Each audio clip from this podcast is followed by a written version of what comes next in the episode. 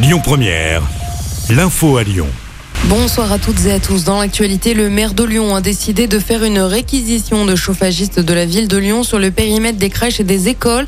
Les coupures de chauffage continuent aujourd'hui dans les écoles lyonnaises. Cela fait suite à une grève des chauffagistes. Plusieurs établissements ont vu la température de leur classe descendre sous la barre des 12 degrés hier. Les grévistes réclament une meilleure reconnaissance du métier et une augmentation de salaire.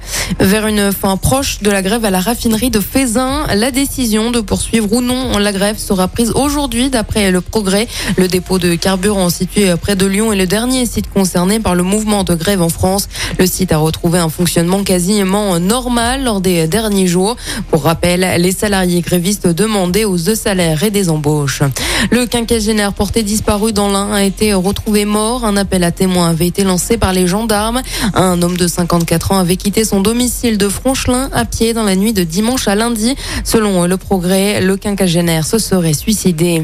Une nouvelle opération de police hier soir dans le quartier de la Guillotière. De nouveaux policiers ont été mobilisés, notamment sur la place Mazagran dans le 7e arrondissement.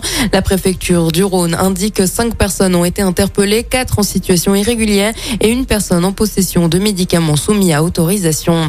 Dans l'actualité également, Emmanuel Macron annoncera demain officiellement la fin de l'opération anti-djihadiste Barkhane au Sahel, un peu moins de trois mois après son retrait du Mali, indiqué aujourd'hui l'Elysée.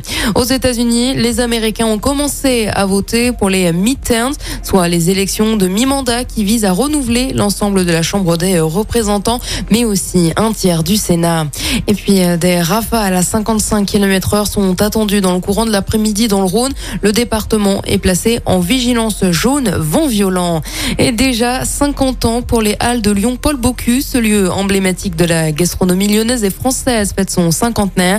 Ce marché couvert compte aujourd'hui près d'une soixantaine centaine d'artisans et de commerçants. Pour fêter cet anniversaire, la ville de Lyon et l'association des commerçants des de Lyon, Paul Bocuse, organisent de nombreuses animations pendant euh, les 15 prochains jours. Aujourd'hui, les halles resteront ouvertes jusqu'à 22h30.